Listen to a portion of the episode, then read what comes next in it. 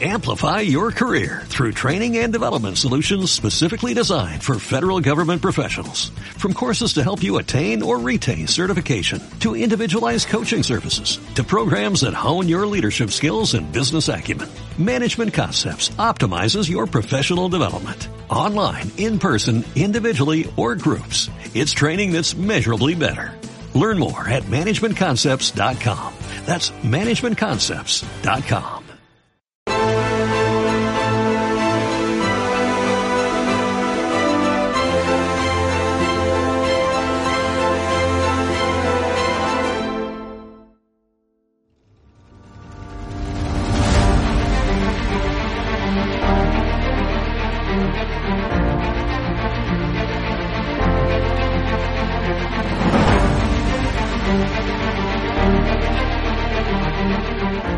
Quédate en casa, nos dicen, mientras nosotros te dejamos sin trabajo y llevamos tu empresa a la quiebra, esa que tantos años te costó crear.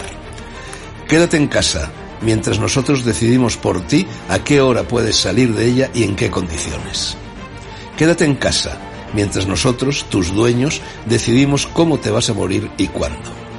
Quédate en casa, aunque no tengas dinero para comprar comida. Quédate en casa, aunque a tu madre le queden pocos años de vida y te necesite.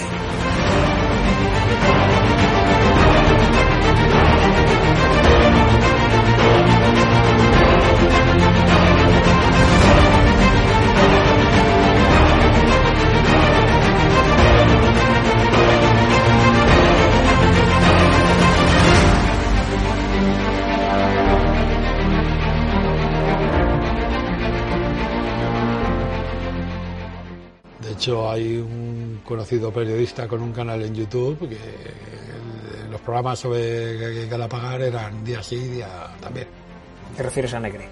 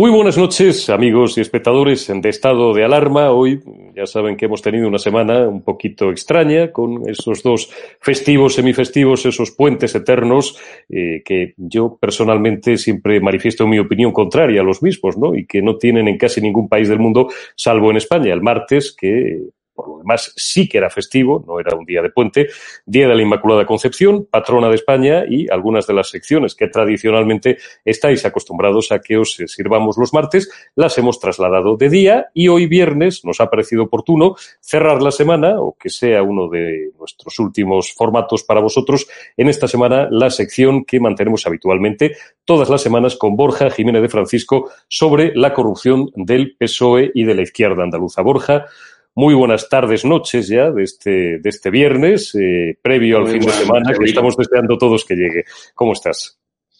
Pues vamos, ahí, ahí vamos. Una semana complicada también aquí en Andalucía y con muchas novedades, como vamos a repasar ahora. Y con muy interesantes novedades, de hecho, respecto a la corrupción socialista. Vamos a empezar por Susana Díaz, porque en estos días creo que la Cámara, el Tribunal de Cuentas o la Cámara de Cuentas andaluza le ha pegado un serio repaso, un serio revolcón y desde luego no precisamente por tener sus cuentas en orden y en regla. No, efectivamente, la Cámara de Cuentas andaluza ha cazado, podemos decir ya directamente, a la ejecutiva de Susana Díaz, la Junta Socialista de Susana Díaz, esa que teoría es tan pulcra, que tanto se distingue de la Junta de Griñán y de Chávez, pues parece que se va viendo la puntita del iceberg. Y es que su gobierno se saltó, podemos decir, olímpicamente prácticamente todo tipo de control interno. Un control interno que además impusieron ellos cuando empezó a oler todo el tema de los ERE. Es decir, aquí empieza la trama de los ERE, se empieza a olisquear, empieza a salir en determinados medios de comunicación, la Junta Socialista de Susana Díaz impone unos controles internos que ella misma se salta. Es decir, vamos a ver, para que se hagan una idea, todos estos controles internos iban dirigidos a contrataciones menores que se hacen completamente a dedo. ¿Qué pasa con este tipo de contrataciones?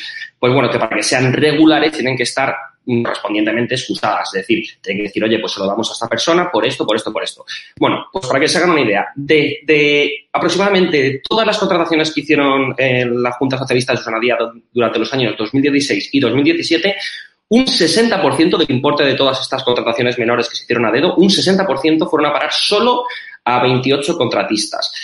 Este 60% además eh, estaba sin excusar, es decir, eh, es que estamos hablando de contrataciones completamente a dedo que se saltaban, insistimos, sus propios regímenes internos, es decir, ellos imponen una especie de normas, una especie de reglas para poder eh, contratar a dedo. Insistimos, contratos menores, hablamos de contratos que no superan nunca los 20, 30 mil euros, pero bueno, es mucho dinero si vamos sumando todos. Y eh, bueno, ellos, eh, pese a imponer estos mismos controles internos, se los saltan olímpicamente. Entonces, ¿qué ha dicho la Cámara de Cuentas? Pues bueno, la Cámara de Cuentas podemos decir, insistimos, que ha cazado a Susana Díaz. Su gobierno saltó olímpicamente todo tipo de control interno a la hora de realizar estas contrataciones menores a dedo, contrataciones que, insistimos, no estaban debidamente justificadas. Volvemos a decirlo, solo 28 contratistas concentraban aproximadamente un 60% del importe invertido por la Junta Socialista Susana Díaz en contratos menores. Es un importe muy elevado que esperemos que esta próxima semana podamos hablar de los miles, posiblemente de millones de euros que había en este tipo de contratos. Además, este informe también detalla cómo el gobierno socialista de Susana Díaz pues en la etapa de, la hoy secretaria general del Partido Socialista Andaluz, eh, bueno, incurrió además en un sinfín de irregularidades en la contratación pública. No era solo que se saltaba estos controles internos, sino que también se saltaba la ley. Es decir, eh, la ley, aunque por mucho que la propia Junta Socialista hiciese unos controles internos, la propia ley e indica que se tiene que justificar debidamente este tipo de contrataciones. Bueno, pues la Junta Socialista de Susana Díaz, ya lo podemos decir, no hacía absolutamente nada de esto. No, vamos, eh, lo que es la contratación de, toda la vida es lo que está haciendo la Junta Socialista, ya lo podemos confirmar. Un 60% de los contratos menores durante los años 2016 y 2017 se hicieron completamente a público. Esta misma semana también creo que tenía que comparecer, eh, o corrígeme si estoy equivocado, el director de la FAFE, que es una cosa que suena fatal, pero que para que nuestros oyentes que no sean andaluces lo tengan claros, la Fundación Andaluza por la formación y el empleo, para la formación y el empleo, pues también por cosas, eh, pues en fin, que tienen que ver con lo mismo de lo que permanentemente hablamos en este, en este programa y en esta sección, por cuentas que no cuadran, por partidas eh, mal justificadas o que se destinan a sitios donde no deberían de ir, y creo que no solo él, creo que también algunos socialistas más. ¿Cómo está este asunto, Borja? Bueno, vamos a recordar un poquito, Úrico, que es el asunto de la Fundación de Empleo de la Junta de Andalucía, la extinta FAFE, ya no existe, y es que hay 55,6 millones de euros en subvenciones irregulares en esta trama socialista. Además, hay enchufes, ya los hemos contado aquí en estado de alarma. Está, por ejemplo, la sobrina de don Cándido Méndez entre estos enchufes, la mujer del alcalde socialista de aquí de Sevilla, eh, Juan Espadas, también está, por ejemplo, el, el exalcalde de Lebrija, socialista también, Antonio Torres. Es decir, hay, es una trama muy grande que todavía se sigue investigando. ¿Qué es lo que está pasando aquí? Pues el Parlamento de Andalucía ha abierto una comisión de investigación para formular preguntas a los afectados. En este, este viernes eh, le tocaba el turno para declarar respecto a, la FAFE al, que es el director, al que era el director, el número dos de esta FAFE, su nombre es Joaquín Morales, y bueno, lo que ha hecho ha sido mm, guardar absolutamente, absoluto silencio, un silencio sepulcral. A las preguntas que le han hecho, le han formulado por parte de la oposición, parte del, Partido Popular, de Vox, de Ciudadanos, ha mantenido un completísimo silencio y ha excusado que, bueno, que como su caso se está instruyendo en un juzgado, que está ahora mismo con la causa judicial abierta, pues esa ha sido la excusa para, para no responder. Además, los que sí que no están ahora mismo encausados, que podrían haber dicho algo, son los políticos socialistas, que también estaban en esa comisión. Y, por supuesto, no han dicho ni como llevan haciendo ya mucho tiempo. Aquí siguen saliendo corruptelas socialistas, los socialistas siguen mirando hacia otro lado, mirando incluso pues bueno, ahora mismo están con el tema de la inmigración, llamando xenófobos absolutamente todos los políticos aquí andaluces, incluso de, de, de España. Y bueno, mientras se siguen destapando casos de corruptelas socialistas, insistimos, el de la FAFE, que siguen callados absolutamente todos los socialistas, también tenemos ahí atrás el de Isofotón, más de 80 millones de euros que están ahí posiblemente irregulares. Hablamos de un total, entre los dos principales casos que se están investigando ahora, Eurico, de casi 140 millones de euros que se podrían haber malversado, además de los ya 600, que habría que sumar a los 680, eh, que ya están eh, malversados absolutamente con el caso de los ERE. Entonces, bueno, eh, básicamente lo que hay que contar de lo que ha sucedido este viernes en la comisión es que no ha pasado absolutamente nada. Si una comisión, pues bueno, que se puede quedar en papel mojado. Yo, sinceramente, no entiendo para qué se hacen este tipo de comisiones cuando siempre los afectados callan, absolutamente siempre, y más en casos de corrupción. Vale, el exdirector tenía excusa, ¿no? Podemos decir que al estar judicializado el tema, pues bueno, se puede llegar a entender su silencio, y de hecho yo he podido ver la comisión y, bueno, la oposición decía que entendía su silencio. No obstante, no se puede comprender que el Partido Socialista también siga callando ante los, las constantes tramas corruptas de su ejecutiva y de la Junta Socialista de Andalucía. Claro, porque es que tú, fíjate, has pronunciado nombres que son auténticos pata negra del socialismo andaluz, que incluso eh, los que no estamos familiarizados a lo mejor con el trazo más fino de la política andaluza, hombre, ¿quién no recuerda a Juan Espadas, no? Juan Espadas fue, bueno, pues un emblemático alcalde de Sevilla, ¿no? Como lo había sido el señor Sánchez Monte, es, sigue siendo, efectivamente, como lo fue en su día el señor, el señor Monteseirín, y como, bueno, fíjate, es que ha salido a reducir en tu explicación documentada como siempre y muy precisa, hasta el nombre de Cándido Méndez. Que, Cándido Méndez, ¿qué más socialista pata negra? Un tipo que fue durante muchísimos años secretario general de la Unión General de Trabajadores, de la UGT, porque al final estas tramas no solamente son tramas donde están todos los socialistas que en el mundo han, o que en la historia han sido, sino además sus familias, sus parejas, sus hijos. Esto a veces parece casi, casi como aquella serie de cuando yo era muy joven que se llamaba Dinastía, ¿no? Sagas dinásticas. Que además, eh, sí, efectivamente, es que hablamos de gente muy importante.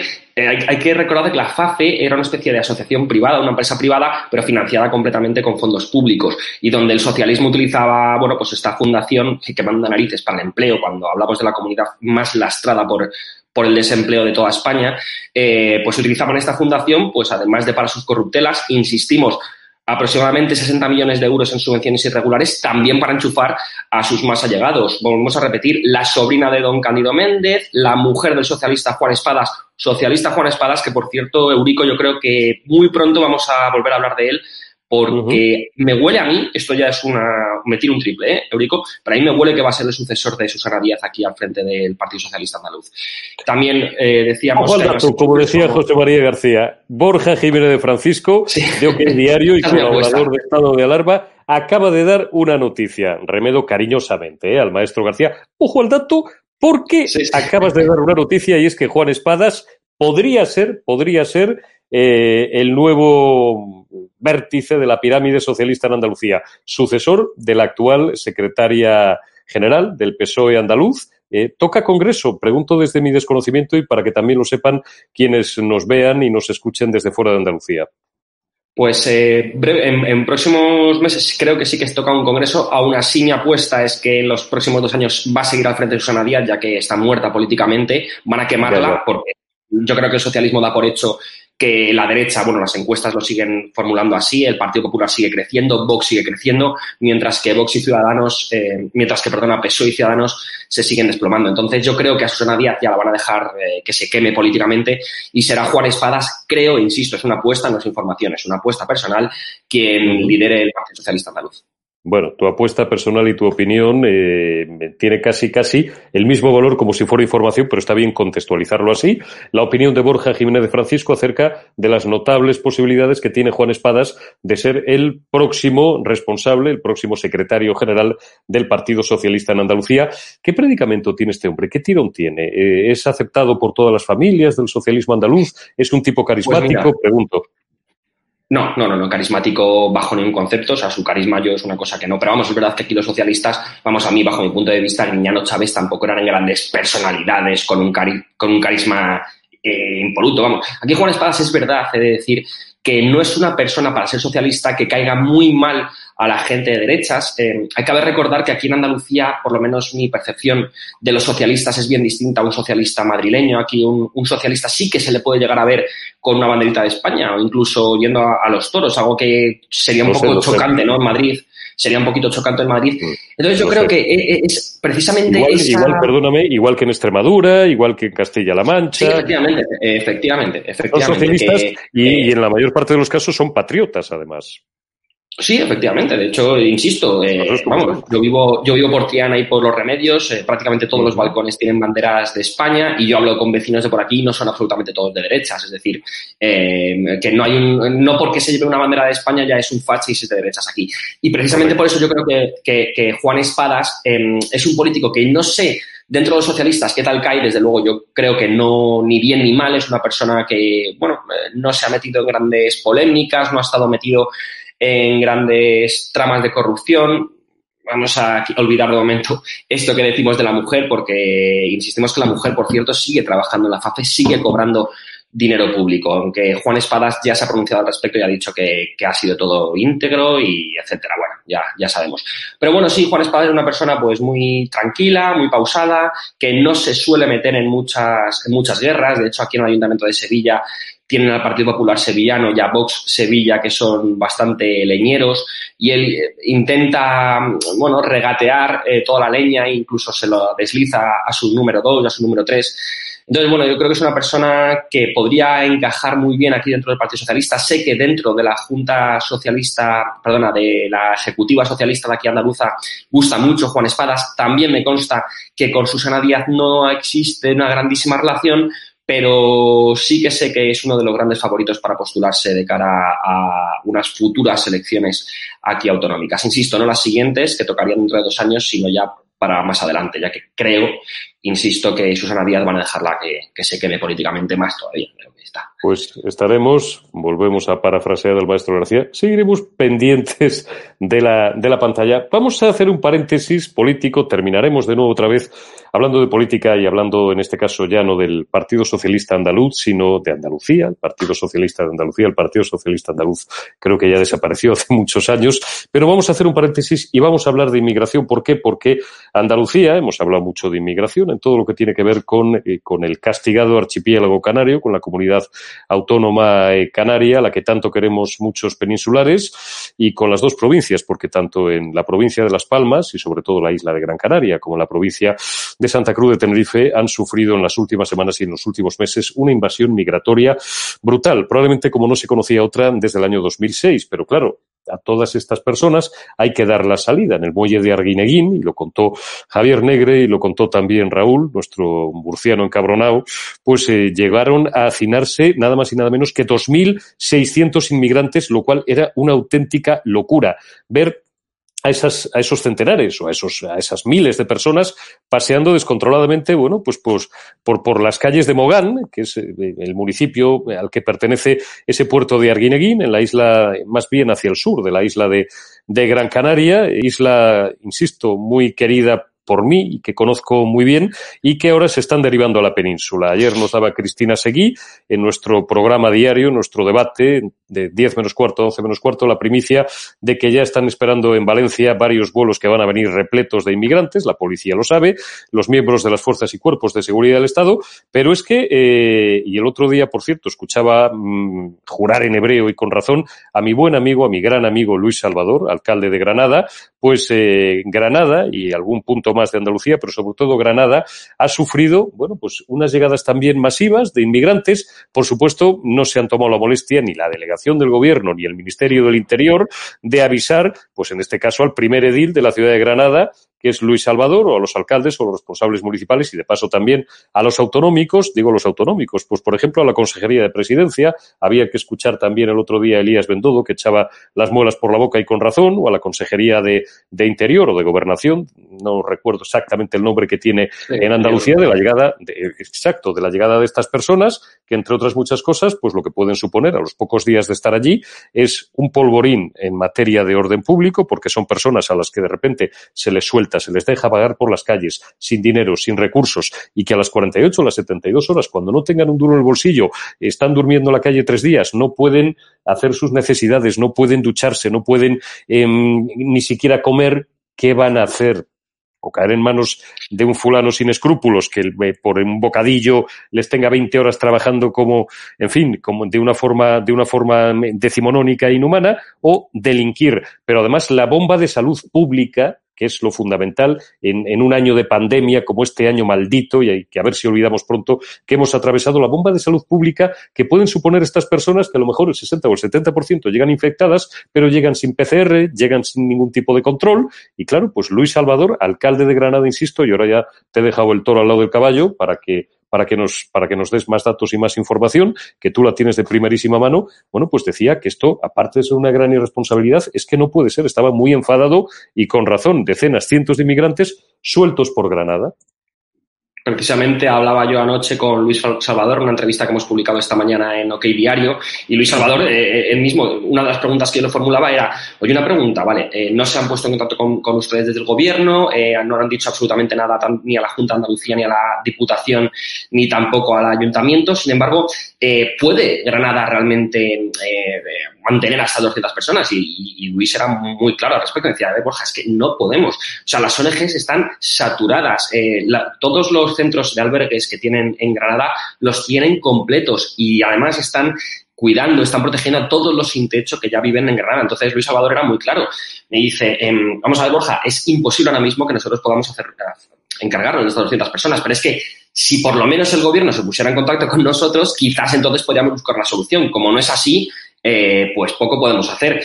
Independientemente de esto, Urico, me gustaría comentar otra cosa que hemos sacado hace aproximadamente de pues, 3 4 horas en OK Diario, y es que fuentes policiales nos han confirmado que estas 200 personas que llegaron a Granada en avión, eh, inmigrantes ilegales, pues parece que se han desviado, han incumplido de nuevo la ley, porque aquí en Andalucía cabe recordar que no se puede la gente mover ni entre municipios ni entre provincias, pues estos inmigrantes ilegales, al parecer, según fuentes tanto policiales como políticas, eh, podrían haber ido en taxi y en autobús tanto a Sevilla como a Córdoba. Es decir, que mm, ya parece ser que estos 200 inmigrantes ilegales no se encuentran en Granada, sino que se siguen, pues bueno, yendo, moviendo por, por Andalucía. Aquí a Sevilla, donde yo me encuentro, por cierto, también llegaron a, a hace escasos días un grupo de inmigrantes en avión, también llegaron a Málaga hace también unas semanas. Es decir, que, mm, bueno, aquí llama también especialmente la atención, aquí en Andalucía la gente está tildando de xenófobo, por ejemplo, yo soy un xenófobo y cualquier político que esto lo critique va a ser un xenófobo cuando es el gobierno social comunista quien está llamando a estos inmigrantes ilegales aumentando el efecto llamada, cuando es el gobierno social comunista el que está, bueno, mercadeando casi con estos inmigrantes, eh, trasladándolos como si fuesen mercancía de una provincia a otra, y es el gobierno social comunista encima quien nos llama a nosotros xenófobos por condenar que con nuestro dinero, que con nuestros fondos, que con nuestros impuestos se esté financiando toda esta trama oculta de movilización de inmigrantes ilegales. Desde luego, mm, aquí en Andalucía la derecha, podemos llamarla así, la Junta de Andalucía, Vox, están con las manos en la cabeza y, desde luego también he podido hablar yo con, gente de, Elías Bendodo esta mañana y la situación es crítica, Eurico, porque es que, es que hay, hay miedo. O sea, vamos a ver, Andalucía ahora mismo está mejorando muchísimo pero, ¿cómo no va a haber miedo si es que son, Borja, una bomba de relojería que además, efectivamente, porque Luis, eh, Luis Salvador, digo, el alcalde de Granada, nuestro amigo Luis Salvador, ya eh, hacía referencia el otro día también, efectivamente, eh, en la entrevista que habéis publicado vosotros hoy con él, y el otro día tenía oportunidad de escucharle con Carlos Alsina por la mañana en, Onda Cero en más de uno, y hacía referencia a eso. Es decir, tenemos prohibida la movilidad interprovincial y estos tíos o se están moviendo o se van a empezar a mover y si están contagiados y si están infectados, como podríamos estarlo tú mismo o yo, y en fin, es que eso no es xenofobia, es, es una cuestión de salud pública, pueden estar paseando el virus otra vez por toda Andalucía. No hay vida inteligente, por Dios, en el gobierno de España, en el Ministerio del Interior y en el Ministerio de Sanidad. No. Es tremendo.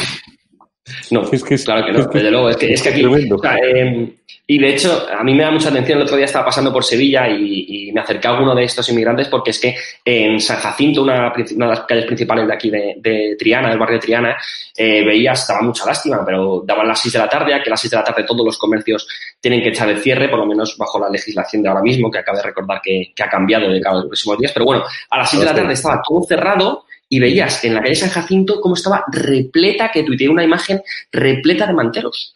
Entonces, claro, tú ves, eh, es que es una situación muy complicada y, me consta, porque por lo menos eh, lo que nos dijeron algunos de los comerciantes al día siguiente, es que esto no es habitual, que esto es nuevo, por lo tanto, cabe destacar, cabe ligar, cabe la posibilidad de que estos inmigrantes ilegales pues sean precisamente los que vienen viniendo los últimos días, porque al parecer no era algo habitual ver a tantos manteros en San Jacinto.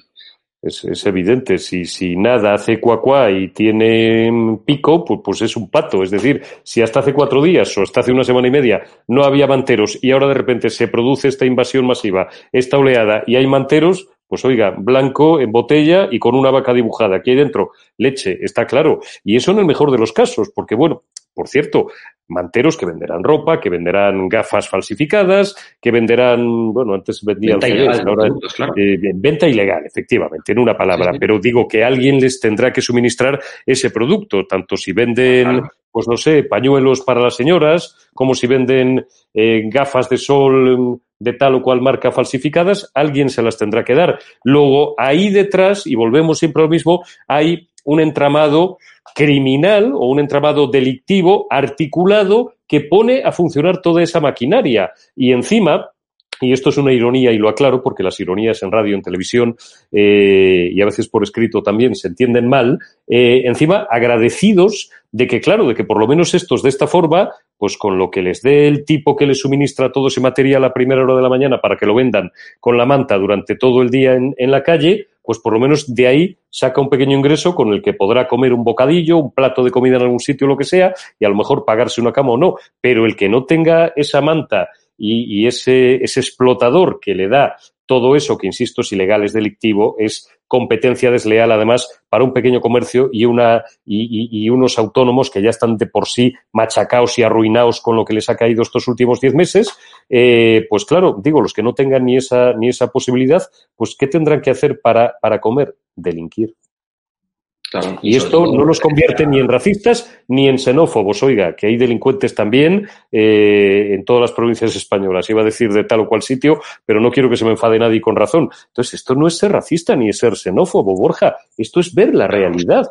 Pero que tengamos que aguantar esto, además, me parece muy es que yo no termino de entender eh, dónde, de dónde sacan eh, la xenofobia aquí. O sea, eh, lo que estamos condenando son las ilegalidades que se están cometiendo por parte del gobierno socialcomunista. Nadie está hablando de que estas personas sean buenas o malas. Estas personas, lógicamente, se están buscando la vida. ¿Qué pasa? Que si desde el gobierno socialcomunista se les facilita el acceso a España, la, la internada a España, se facilita las mafias que, que trabajan con ellos y todo, pues lo que estamos condenando no es la vida de estas personas, para nada. Lo que se está condenando es que el gobierno socialcomunista de Pedro Sánchez y Pablo Iglesias siga facilitando todas estas labores, mientras los comerciantes, mientras los autónomos, mientras los trabajadores sigue sin llegarle ni el ingreso mínimo vital, ni los ERE, ni absolutamente nada. Entonces, eh, claro, llegamos a un punto en el que se tiene que condenar y criminalizar absolutamente todo lo que está haciendo el gobierno de España. Un minuto, Borja, porque se nos acaba el tiempo, porque, por cierto, aprovecho para decirles a nuestros espectadores de Estado del Arma que eh, no se vayan, porque Después tienen eh, una interesantísima sección eh, con Rodrigo Villar al mando, a los frentes, de, de, veredicto, analizando todos los bueno, casos y todos los titulares de índole judicial que nos ha dejado la semana, tanto las noticias que se están publicando sobre el rey emérito, como también, bueno, pues se nos está colando por ahí algún ruido que no sé qué naturaleza tiene. Yo creo que es ah, ah si es una ambulancia no me preocupa. Mi, preocupación es, que fuera, es que fuera otra cosa. No, digo que eh, ahora ya les dejamos a nuestros espectadores en un par de minutos o tres con Rodrigo Villar, con Benedicto y con, bueno, pues todos los eh, sucesos, digamos, de carácter de índole fiscal y judicial que afectan al rey emérito y también con todo lo que tiene que ver con la censura y, bueno, con la censura que también tiene mucho que ver con este canal, Estado del Alarma, al que siempre les decimos cada día que no se preocupen, no les vamos a dejar solos y no nos van a silenciar. Un minuto, digo, Borja, para hablar muy rápidamente de Teresa Rodríguez. ¿Cómo está ahí su lío, su relación de amor-odio con Pablo Iglesias? ¿Qué, ¿Qué va a hacer esta mujer en, en la vida? Bueno, ahora mismo se han desatado todos los miembros anticapitalistas a criticar, a condenar, parecen Vox, parecen el PP, están, no paran de lanzar puñaladas a Podemos, parece que se ha convertido en su principal enemigo y sobre todo la noticia de esta semana está en que Teresa Rodríguez parece que vuelve a reflotar, que renacer de, las cenizas de esta puñalada de Pablo Iglesias porque ha surgido un nuevo debate, bueno, han llamado, lo han llamado así un debate, pero en el que van a entrar muchos de estos políticos expulsados de Adelante Andalucía para, dicen, poner la primera piedra de, de la que será la nueva formación, que será distinta a Adelante Andalucía. Recordemos, en Adelante Andalucía siguen ahora mismo los mismos partidos que en Unidas Podemos, es decir, Izquierda Unida y Podemos, mientras que Anticapitalistas está ahora mismo formando esta, este nuevo partido. Pero como venimos advirtiendo desde hace varias semanas, eh, Eurico, esta mujer no vuelve, no vuelve a las clases, ¿eh? Esta mujer vive muy bien, muy bien, muy bien aquí en la política y de ahí no se va a. Ya te digo yo que no, ya te digo yo que no. Eh, gracias, Borja Jiménez de Francisco. Un placer. Hasta la semana que viene. Y ustedes no se me vayan por lo que les digo ahora mismo en unos minutos, Rodrigo Villar con Benedicto y después, eh, a eso de las eh, diez y cuarto aproximadamente de la noche, entrevista en exclusiva para televisión con Esperanza Aguirre Gil de Viezma, eh, expresidenta de la Comunidad de Madrid, que tengo el placer de, de realizar y de, y de efectuar yo mismo, en la que sin duda Esperanza Aguirre nos va a dejar muchísimos titulares que no van a dejar indiferente a nadie. Gracias, Borja. Hasta la semana que viene. Y gracias también a ustedes. Y que gane el Atleti, y que gane el Atleti el sábado, Pico. Bueno, pues eh, soy poco futbolero, con lo cual, oye, con, con tal de verte feliz, pues que gane el Atleti, igual que que gane el Madrid también, que tiene... Ah, bueno, no, que es derby, claro, claro, pues... Claro, claro, el Madrid ya, ves, lo futbolero que soy. Toca el Atleti, toca el Atleti. Que no estaba yo. Bueno, yo no me pronuncio, a mí me gusta siempre que ganen los equipos madrileños, y bueno, pues ahí te dejo, pues, a Paletti, y bueno, pues oye, el Real Madrid también que haga lo que pueda, no sea que se me líe ahora el chat aquí de nuestros queridos de nuestros queridos espectadores. Borja, un placer y ustedes no se nos vayan. Con Rodrigo Villar y dentro de 45 minutos aproximadamente, un servidor con Esperanza Aguirre. Charla a tumba abierta. Todos los titulares que se pueden imaginar y más. Hasta la semana que viene, Borja. Y otra de las líneas de trabajo es también eh, eh, minimizar ese, ese clima contrario a la gestión de crisis por parte del, del gobierno.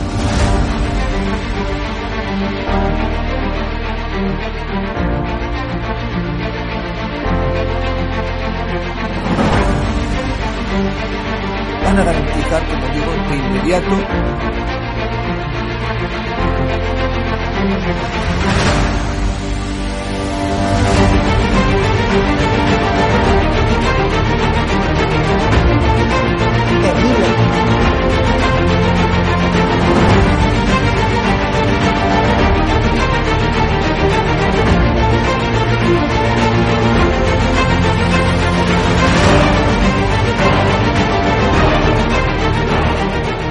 no se trata de limitar la libertad de expresión, pero sí se trata de limitar el que se puedan vehicular falsedades a través de los medios de comunicación que hoy son los periódicos, las radios, las televisiones y también las plataformas digitales.